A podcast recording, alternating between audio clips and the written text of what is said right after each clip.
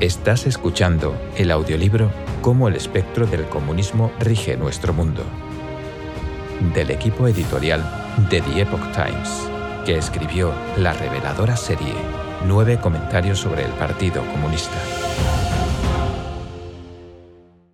Capítulo 3. Tiranía en Oriente. Introducción. Ha transcurrido un siglo entero desde que el Partido Comunista tomó el poder en la Unión Soviética. Según los registros compilados por el Congreso de Estados Unidos, los regímenes comunistas son responsables de la muerte de al menos 100 millones de personas. El libro negro del comunismo detalla esta historia de matanza en base a documentos desclasificados por los gobiernos de naciones de la ex Unión Soviética y Europa del Este, así como registros sobre las víctimas de campañas políticas comunistas en China, Corea del Norte y otros países comunistas. El totalitarismo comunista suele ser comparado con el de los nazis durante la Segunda Guerra Mundial. Si bien hay muchos paralelismos, hay una distinción crucial que generalmente se pasa por alto. Los nazis cometieron un genocidio, pero el objetivo del comunismo va más allá que la matanza física. Los creyentes no consideran al deceso físico como la muerte verdadera, dado que creen que el alma va al cielo o nace nuevamente en el ciclo de reencarnación. El comunismo utiliza al asesinato como un instrumento para destruir los cimientos morales fundamentales de la humanidad. Apunta a eliminar no solo el cuerpo físico, sino también el alma. Los regímenes comunistas suelen realizar purgas políticas internas y seleccionar a los líderes más crueles. Es difícil para muchos comprender la lógica detrás de las atrocidades infligidas por el Partido Comunista sobre sus propios miembros, en particular aquellos que son purgados simplemente por desviarse en asuntos específicos, a pesar de ser completamente leales al partido y a sus líderes en general. Una razón es que el Partido Comunista, en su rebelión contra lo divino y la humanidad, Posee un miedo instintivo a que su ruina esté siempre a la vuelta de la esquina. A fin de reforzarse, el espectro necesita personas que no tengan consideración moral sobre lo correcto y lo incorrecto.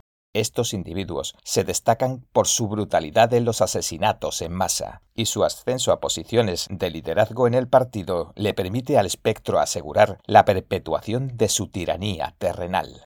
En 1989, los cuadros del Partido Comunista Chino, PCC, que se rehusaron a participar en la masacre de Tiananmen del 4 de junio, fueron purgados. Jiang Zemin, que demostró su crueldad durante la masacre, fue ascendido hasta convertirse en líder del PCC. Luego de que Jiang comenzara la persecución a Falun Dafa, también conocido como Falun Gong, en 1999, ascendió a funcionarios tales como Luo Gan y Shou Yun Kan a posiciones de alto rango, dado que habían demostrado su habilidad para cometer los crímenes más brutales en la persecución. Otro de sus motivos para asesinar es reclutar participantes de la sociedad en general, como se hizo durante la Revolución Cultural.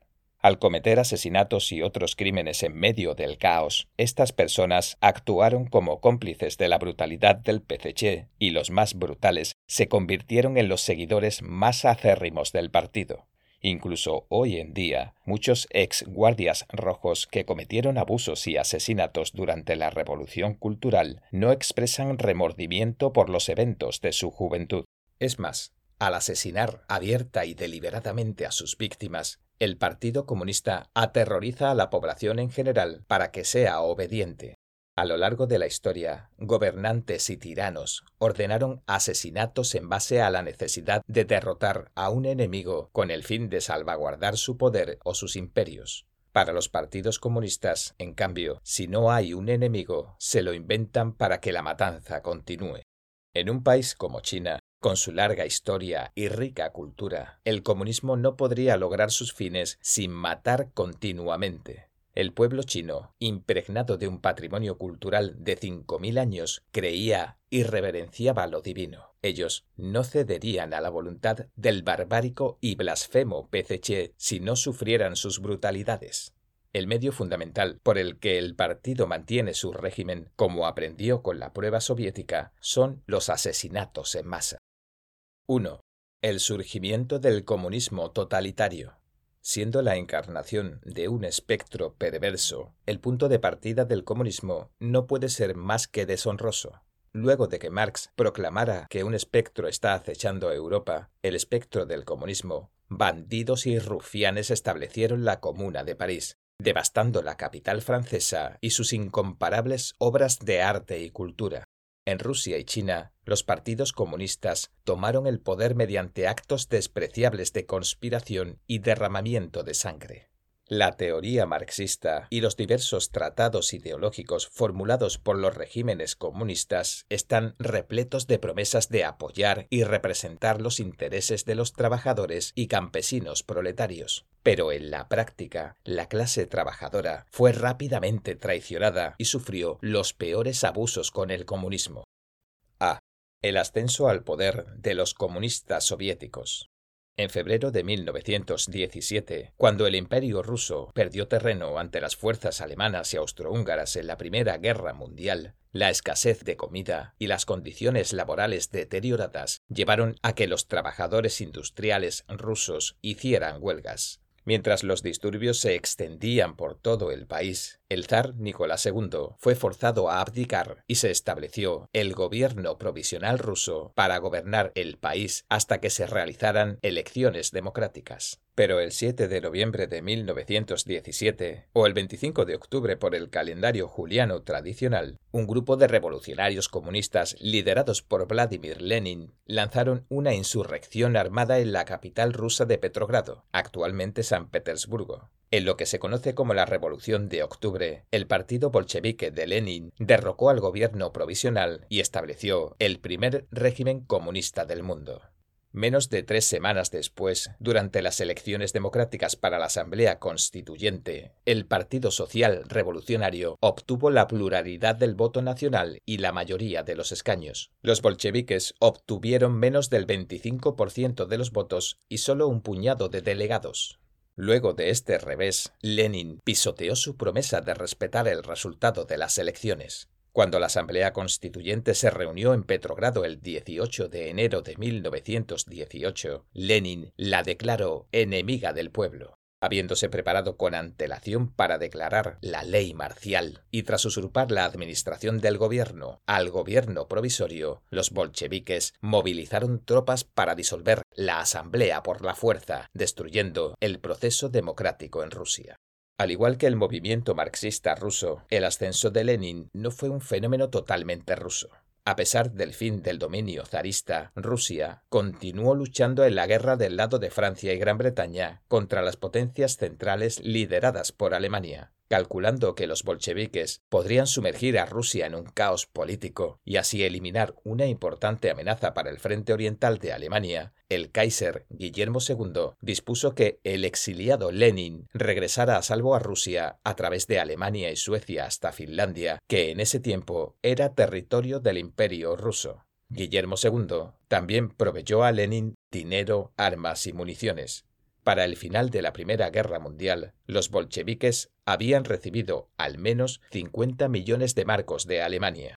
Winston Churchill dijo lo siguiente sobre el papel de Alemania en el regreso de Lenin. Usaron el arma más macabra contra Rusia. Transportaron a Lenin en un camión sellado, como un vacilo de la peste de Suiza a Rusia. La Revolución de Octubre y la subsecuente toma de poder leninista fue el origen de todos los movimientos comunistas violentos del siglo XX en todo el mundo. Disparó el surgimiento internacional del comunismo y las incontables catástrofes que le siguieron. Inmediatamente después de usurpar el poder de la Asamblea Constituyente, los bolcheviques se volcaron contra los trabajadores rusos, que a principios de 1918 fueron los primeros en resistirse a la dictadura comunista. Decenas de miles de trabajadores de Petrogrado y Moscú realizaron marchas y manifestaciones para protestar por la disolución de la Asamblea elegida democráticamente. Los soldados bolcheviques reprimieron las protestas usando fuerza letal, acribillando a balazos a los manifestantes y llenando las calles de la ciudad con la sangre de los trabajadores el sindicato de trabajadores más grande del país anunció una huelga para protestar por el golpe de Estado bolchevique y se ganó el amplio apoyo de muchas otras organizaciones de trabajadores. Al igual que con los trabajadores de Petrogrado y Moscú, los bolcheviques acabaron con la huelga usando sus fuerzas armadas. El sindicato ferroviario de toda Rusia fue prohibido junto a otros sindicatos independientes. En marzo de 1918, los bolcheviques se cambiaron el nombre a Partido Comunista de Rusia. En 1925, tras el establecimiento en 1922 de la Unión de Repúblicas Socialistas Soviéticas, otra vez cambiaron el nombre del partido a Partido Comunista de toda la Unión. Finalmente, en 1952, se convirtió formalmente en el Partido Comunista de la Unión Soviética, las organizaciones de trabajadores que quedaron fueron gradualmente forzadas a estar bajo el control del Partido Comunista.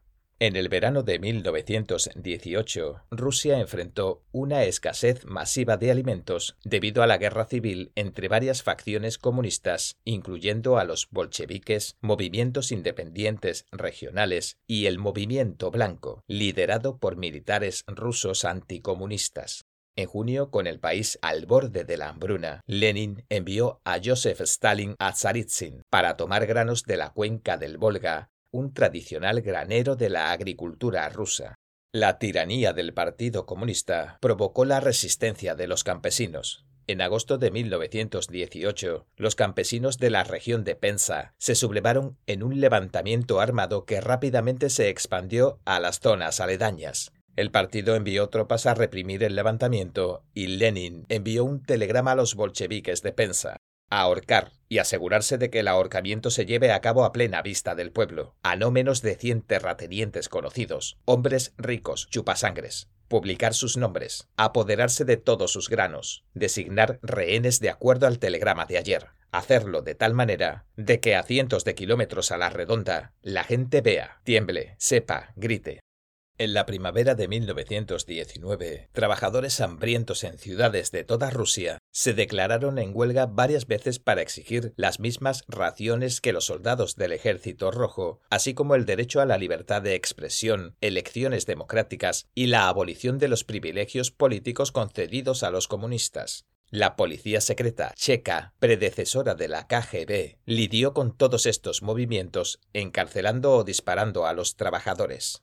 Tambov, al sudeste de Moscú, era una de las provincias más ricas de Rusia antes de la Revolución de Octubre, luego de que la Unión Soviética enviara equipos de confiscación de granos para apoderarse de las provisiones de la región. Más de 50.000 campesinos de Tambov formaron milicias locales para luchar contra los equipos de confiscación del Partido Comunista en lo que se conoció como la Rebelión de Tambov. En junio de 1921, el régimen soviético autorizó al comandante militar Mikhail Tukhachovsky a luchar contra los llamados vándalos con gas venenoso. El uso de armas químicas por parte de Tukhachovsky, combinado con los incendios que ardieron por toda la región, dejaron a gran parte de Tampov completamente desolada. Se estima que 100.000 campesinos de Tampov que participaron de la resistencia y sus familiares fueron encarcelados o exiliados. Unas 15.000 personas murieron en el levantamiento. En la década de 1930, Tukhachovsky fue torturado y ejecutado durante la purga del Ejército Rojo por parte de Stalin. Como si estuviera siguiendo un manual, el Partido Comunista Chino repitió los pasos del régimen soviético el establecimiento de una dictadura totalitaria, la traición total a los trabajadores y el posterior asesinato en masa de millones de ciudadanos comunes. Comenzando con su propia toma de poder a finales de los años 40, el PCC provocaría catástrofes sin precedentes en la historia de China. B. El Partido Comunista Chino toma el poder. El marxismo y otras ideologías de izquierda fueron introducidas en China desde el extranjero antes de la caída de la dinastía Qin en 1911 y ganaron popularidad entre los eruditos radicales y los jóvenes desesperados por soluciones a los peligros que enfrentaba su nación. En la década de 1910, los activistas comunistas chinos lideraron el movimiento de la nueva cultura para criticar la cultura tradicional, a la que culpaban del atraso de China. En 1919, con el apoyo del financiamiento del nuevo régimen soviético, los comunistas chinos asumieron un papel de guía en el movimiento del 4 de mayo, una serie de protestas estudiantiles que habían surgido del movimiento de la nueva cultura y que tenían como objetivo tanto a las potencias extranjeras como a las élites políticas chinas. En 1920, los bolcheviques enviaron a Grigori Voitinsky a China para establecer una organización comunista local. En julio de 1921, Shen Doushu, Li Dazhao y otros marxistas chinos fundaron el PCC en Shanghai. El recién formado PCC operaba mediante subterfugios. En 1923, Lenin envió a Mikhail Borodin para negociar una alianza entre el Partido Nacionalista Chino, Kuomintang, y la Unión Soviética. Según los términos de la alianza, el Kuomintang acogió al naciente PCC como un partido filial, dando a los comunistas más oportunidades para subvertir la causa nacionalista. Consciente de que el PCC estaba tratando de cooptar al Kuomintang para tomar el poder, el líder nacionalista Chiang Kai-shek comenzó una purga de comunistas en 1927. Durante los años siguientes, el Kuomintang montó varias campañas militares destinadas a destruir los enclaves soviéticos del PCC en el sur de China. Estas operaciones tuvieron un éxito parcial, pero los comunistas lograron escapar a una nueva zona de bases en Yan'an, al noroeste de China. En la década de 1930, la creciente amenaza del Japón imperial obligó al Kuomintang a detener sus campañas contra la rebelión del PCC. El PCC aprovechó al máximo la inestabilidad de China ante el expansionismo japonés, que había estallado en una guerra total en 1937. Mientras las fuerzas nacionalistas cargaban con la mayor parte de la lucha, el PCC aumentó su fuerza. En 1937, el año de la invasión de Japón, el ejército rojo del PCC había estado al borde de la derrota por el Kuomintang. Para el tiempo de la victoria de China en 1945, los comunistas contaban con 1.32 millones de tropas regulares y una milicia de 2.6 millones. Cuando Japón se rindió, el PCC utilizó el pretexto de las conversaciones de paz con el Kuomintang para posicionar sus fuerzas para la próxima guerra civil. Millones de personas dejaron sus vidas en los campos de batalla de la Segunda Guerra Mundial, pero el resultado inesperado fue la meteórica expansión del comunismo totalitario. Los esfuerzos diplomáticos del PCC durante y después de la guerra llevaron a Estados Unidos y a la Unión Soviética a abandonar sus políticas de apoyo a los nacionalistas. En 1949, el PCC derrotó al Kuomintang y fundó lo que se convertiría en el régimen comunista totalitario más brutal de la Tierra, la República Popular China, RPC.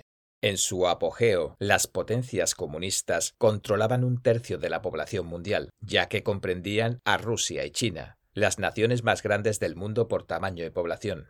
Los gobiernos comunistas se extendieron por grandes franjas de Europa y Asia y muchos países de África, Sudamérica y el sudeste asiático se convirtieron en clientes o aliados de la Unión Soviética o la República Popular China, RPC.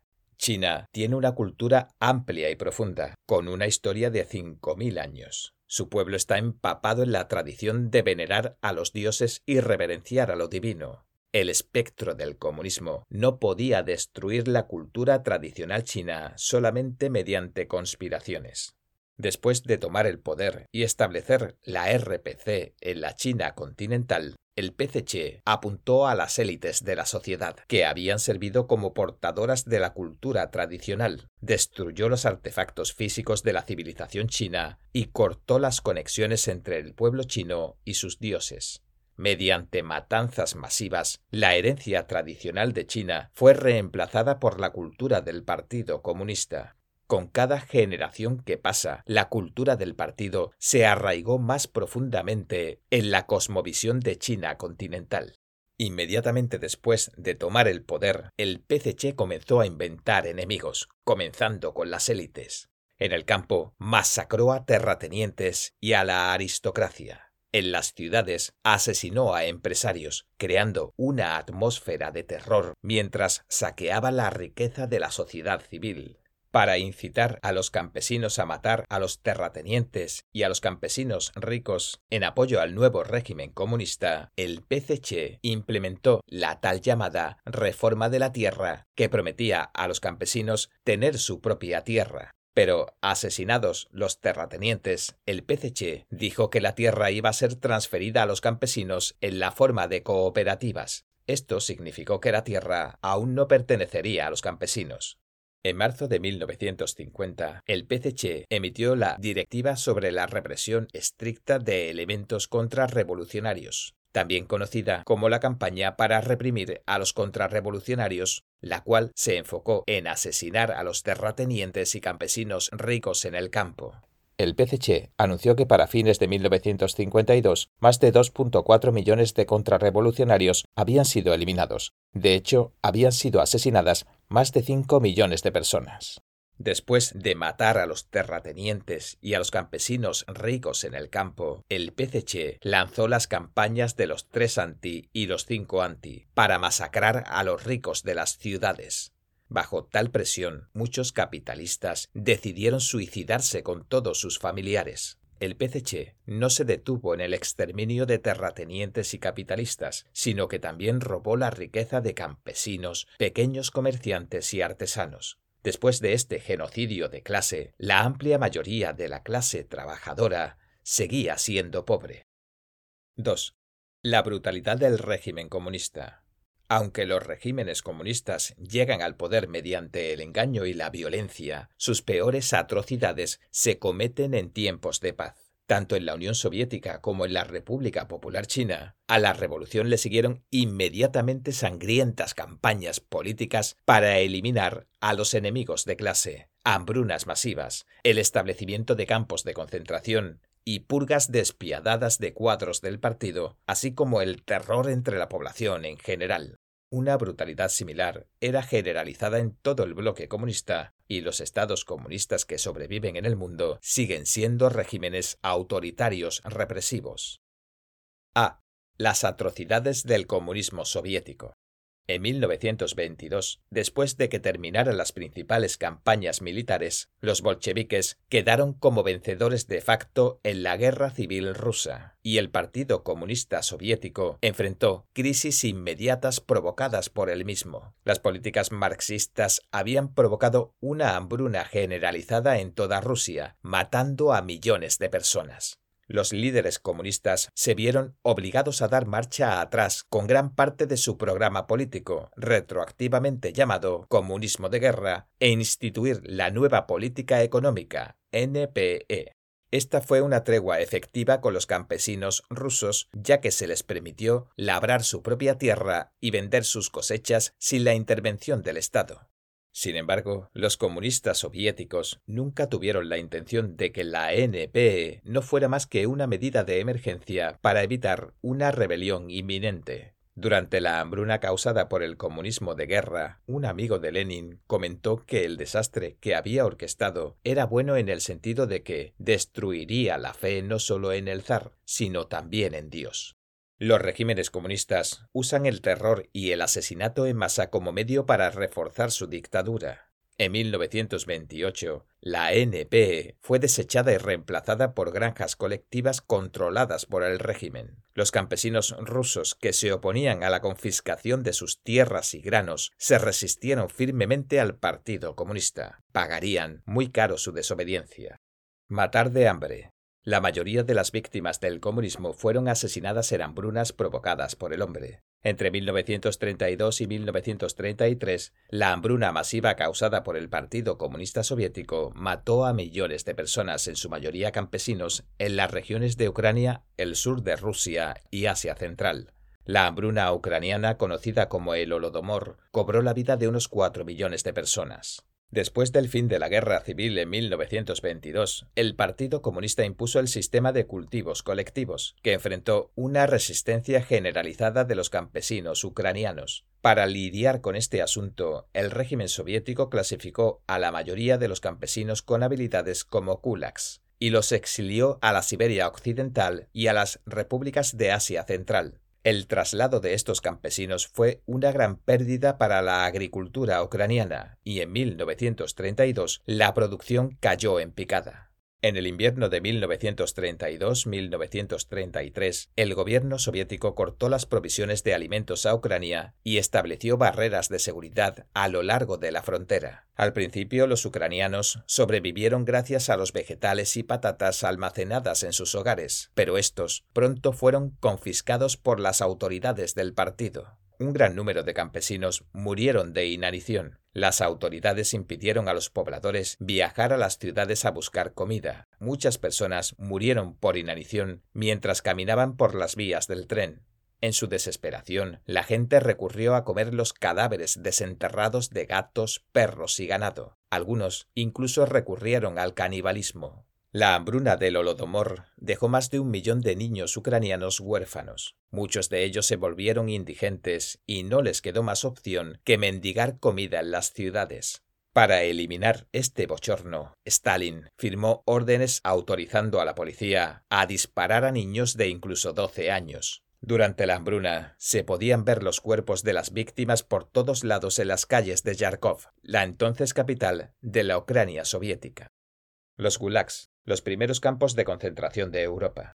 El 5 de septiembre de 1918, Lenin ordenó el establecimiento del primer campo de concentración soviético en las Islas Solovetsky para la encarcelación de prisioneros políticos y disidentes que se oponían a la Revolución de Octubre. Durante los años siguientes, el Partido Comunista construyó una constelación de campos de concentración por toda la Unión Soviética, los infames gulags de la era estalinista. El término Gulag es la abreviatura de las palabras rusas Administración Principal de Campos Correctivos de Trabajo.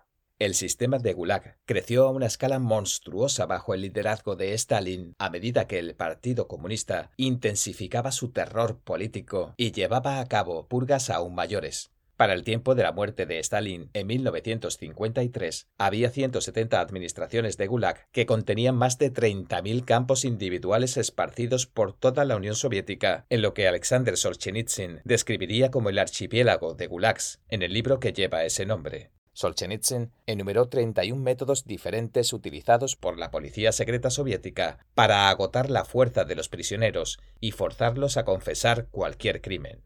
Quienes eran enviados a un gulag sufrían una constante escasez de comida y vestimenta y eran forzados a realizar labores pesadas durante 12 a 16 horas por día en el congelante frío del invierno ruso. La tasa de mortalidad era enorme. Muchas personas eran encarceladas junto con toda su familia. Los maridos eran encarcelados y las esposas eran exiliadas. Incluso los ancianos, algunos de más de 80 años, no eran perdonados. Los condenados incluían desde élites de alto rango del partido, líderes estatales y comandantes militares, a ciudadanos completamente comunes de cualquier ámbito, incluyendo creyentes religiosos, ingenieros, técnicos, médicos, estudiantes, profesores, obreros y campesinos. Según estimaciones conservadoras, más de medio millón de prisioneros murieron en el sistema de Gulag entre 1930 y 1940, durante los años de terror preguerra de Stalin. El Gulag fue disuelto formalmente en 1960. Aunque las cifras reales siguen siendo desconocidas, se cree que 18 millones de personas fueron encarceladas en los Gulag y más de 1.5 millones murieron. Es común creer que los campos de concentración fueron inventados por los nazis, pero en realidad el sistema soviético de Gulag fue el precursor de formas similares de represión en todo el mundo, tanto en regímenes comunistas como no comunistas. Según Víctor Suvorov, ex agente de inteligencia militar soviético y popular historiador, antes de la Segunda Guerra Mundial, Adolf Hitler envió oficiales de la Gestapo a Rusia para recorrer y estudiar las experiencias acumuladas por los soviéticos al construir los gulags. El gran terror contra la élite soviética. Los seguidores del espectro comunista suelen terminar convirtiéndose en sus víctimas. Esto se materializó en la era estalinista, dado que el Partido Comunista llevó a cabo sangrientas purgas entre sus propios rangos, tras la muerte de Lenin, Stalin apuntó a los altos escalones de la cúpula comunista. La represión alcanzó su cúspide entre 1936 y 1938, cuando millones de miembros del partido y funcionarios soviéticos fueron llevados a juicio con cargos absurdos en un brutal episodio conocido como el Gran Terror. Cientos de miles murieron fusilados, generalmente luego de confesar bajo tortura. De los 1966 delegados del 17 Congreso del Partido Comunista de toda la Unión de 1934, más de la mitad, 1108, fueron arrestados bajo acusaciones de actividad contrarrevolucionaria. De los 139 miembros y candidatos a miembro del Comité Central elegidos en el 17 Congreso, 110 fueron asesinados.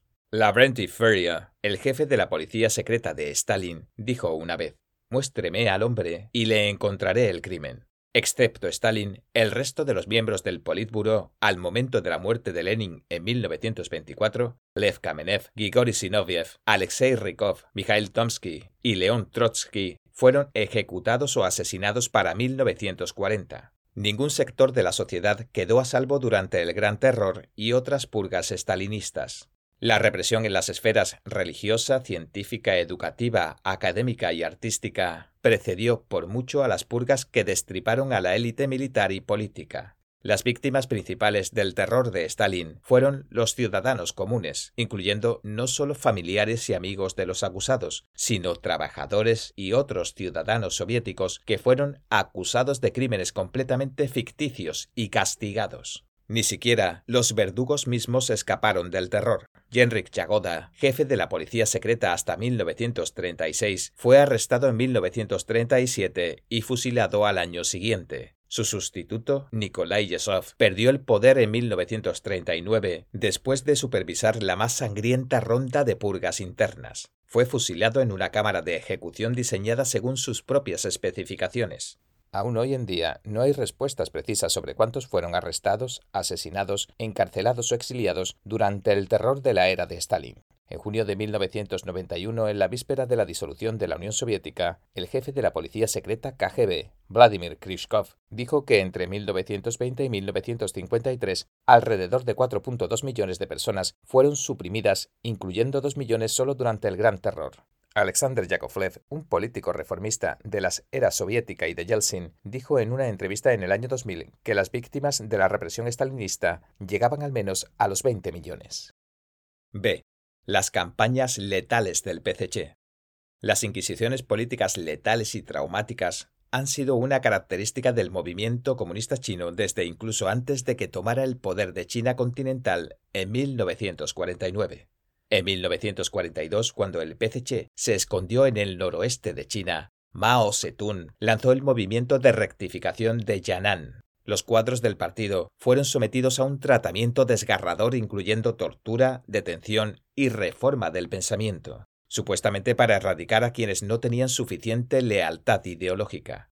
Miles de personas fueron asesinadas durante el movimiento que fue la primera campaña política de masas del PCC. Desde 1949, el año en que se estableció el régimen de la RPC, hasta 1966, decenas de millones de chinos perdieron sus vidas en la campaña para suprimir contrarrevolucionarios. Las campañas Tres Anti y Cinco Anti, la campaña antiderechistas y en la gran hambruna causada por el Gran Salto Adelante. A este periodo de masacres le siguió una sangrienta lucha dentro de los rangos del PCC, a medida que una nueva generación de chinos llegó a la mayoría de edad, criados para ser lobeznos ateos adoctrinados con la educación y la cultura comunista del partido, el espectro comunista lanzó una campaña de matanzas y destrucción aún más desenfrenadas para aniquilar los 5.000 años de cultura tradicional china. La revolución cultural fue la última y, en algunos aspectos, la campaña política más destructiva de la era de Mao. A partir de 1966 y hasta la última década de la vida de Mao, su objetivo fue reemplazar violentamente la cultura tradicional china con la cultura del partido. La Gran Hambruna China. Entre 1959 y 1962, China sufrió la hambruna más mortífera del mundo. Para engañar al mundo, el PCC aún afirma que fueron tres años de desastres naturales. En realidad, en 1958, el PCC había comenzado el movimiento de comunas populares y el gran salto adelante. Estas salvajes estrategias agotaron la reserva de granos y diezmaron la producción agrícola de China y, sin embargo, funcionarios en todos los niveles, desde las regiones rurales hasta las ciudades, produjeron un aluvión de reportes falsos diciendo que las cosechas eran extraordinarias.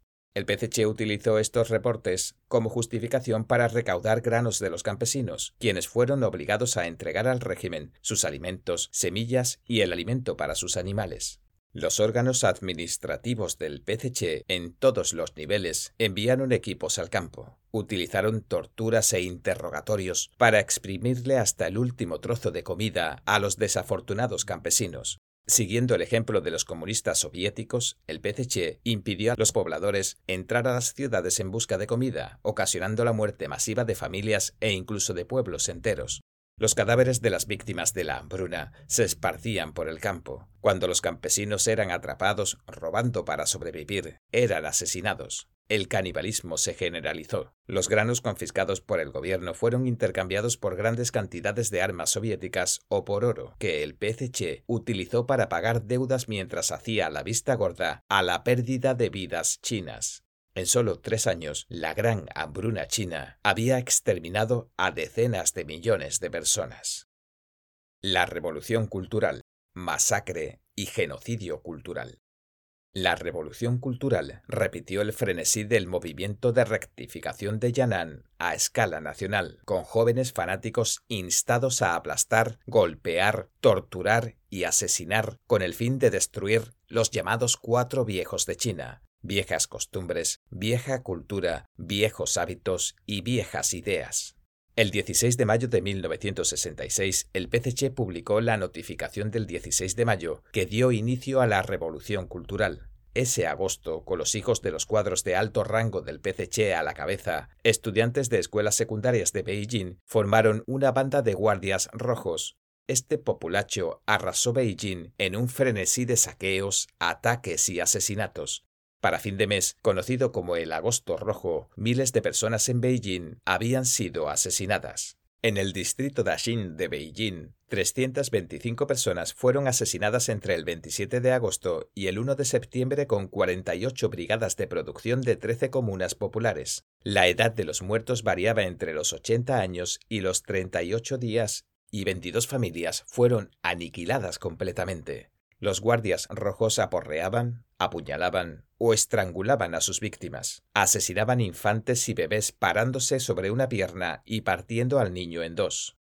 Mientras el espectro del comunismo dirigía a la gente a golpear y asesinar, borraba su compasión humana, lavándoles el cerebro con lemas como tratar al enemigo con la insensible crueldad del duro invierno.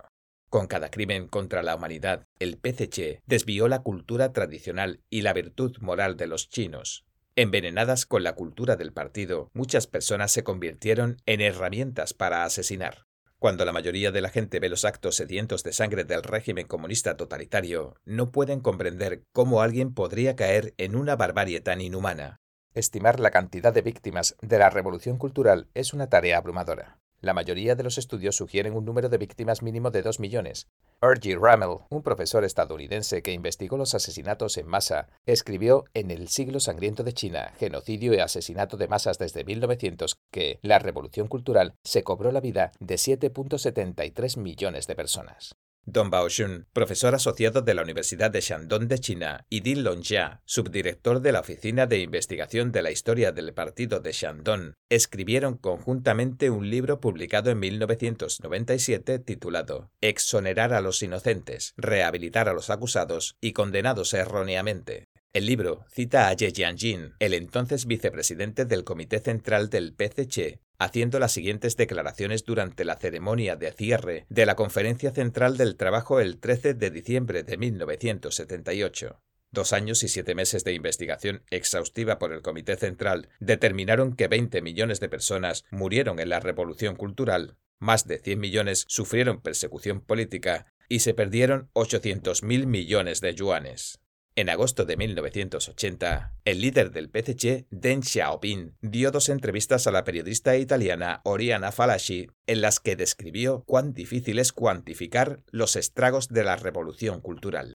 La gente estaba dividida en dos facciones que se masacraron entre sí. Es difícil de estimar porque murieron por todo tipo de causas. Además, China es un país tan vasto, pero escuche, murieron tantos que, aunque no se hubieran producido otras tragedias en ese tiempo, el número de muertos sería suficiente para decir que la revolución cultural fue un error.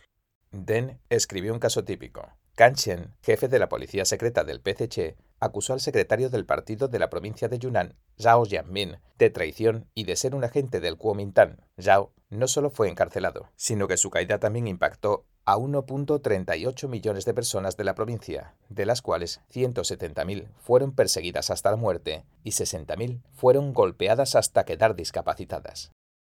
Maldad sin precedentes. La persecución a Falun Dafa.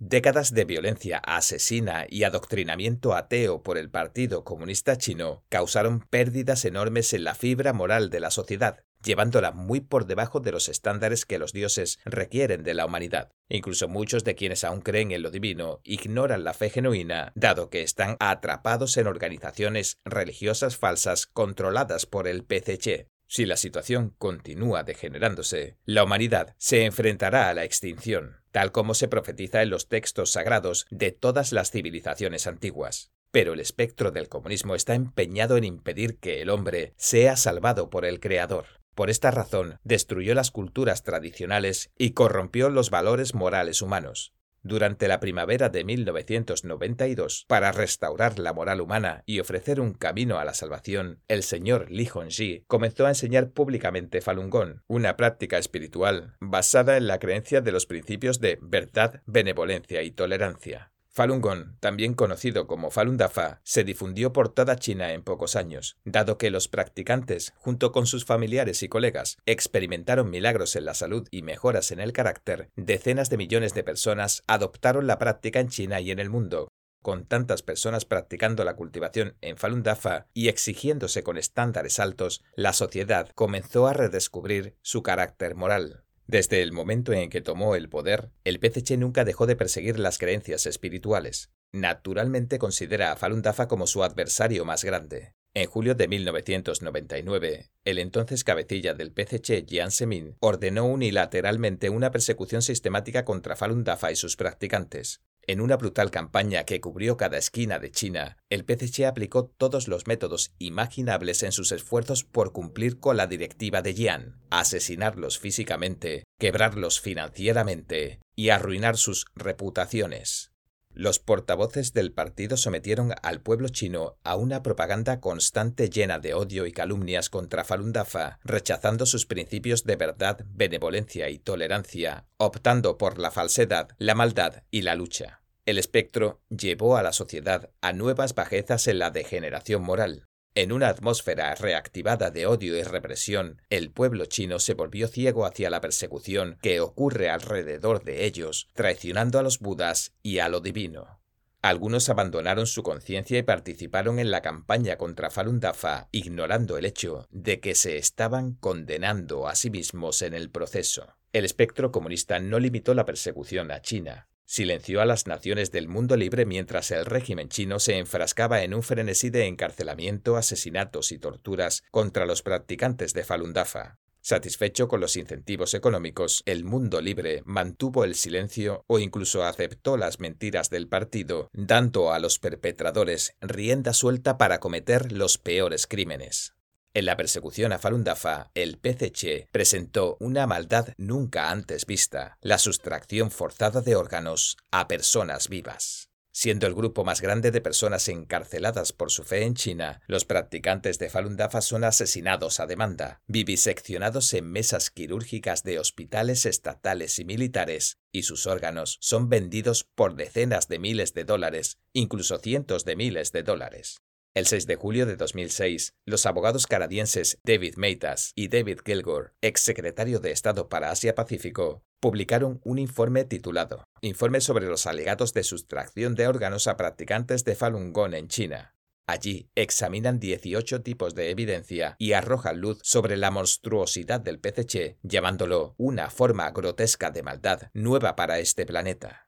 Meitas y Kilgore, junto con el periodista de investigación Ethan Gatman, trabajaron con un equipo de investigadores internacionales para publicar Cosecha Sangrienta, El Matadero, una actualización. En junio de 2016, con más de 680 páginas y más de 2.400 referencias, el informe probó más allá de toda duda la realidad y la escala de la sustracción forzada de órganos que lleva a cabo el régimen comunista chino.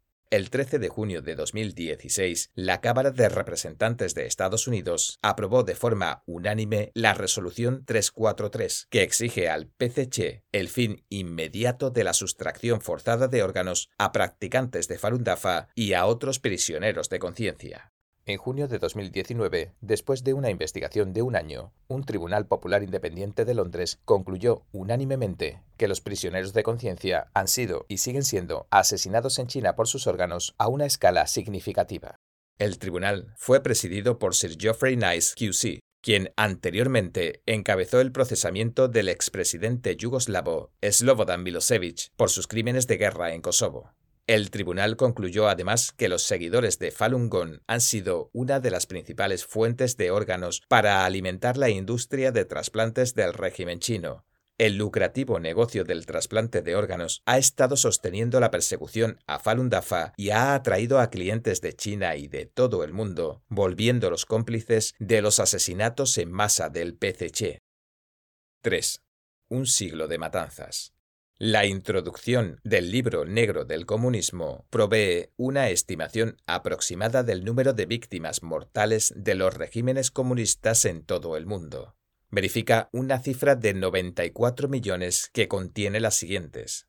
20 millones en la Unión Soviética, 65 millones en China, 1 millón en Vietnam, 2 millones en Corea del Norte, 2 millones en Camboya, 1 millón en Europa del Este, 150.000 en Latinoamérica, principalmente Cuba, 1.7 millones en África, 1.5 millones en Afganistán, 10.000 debido al movimiento comunista internacional y a partidos comunistas que no estaban en el poder. Además de Rusia y China, regímenes comunistas menores han demostrado no estar menos dispuestos a participar de la maldad absoluta.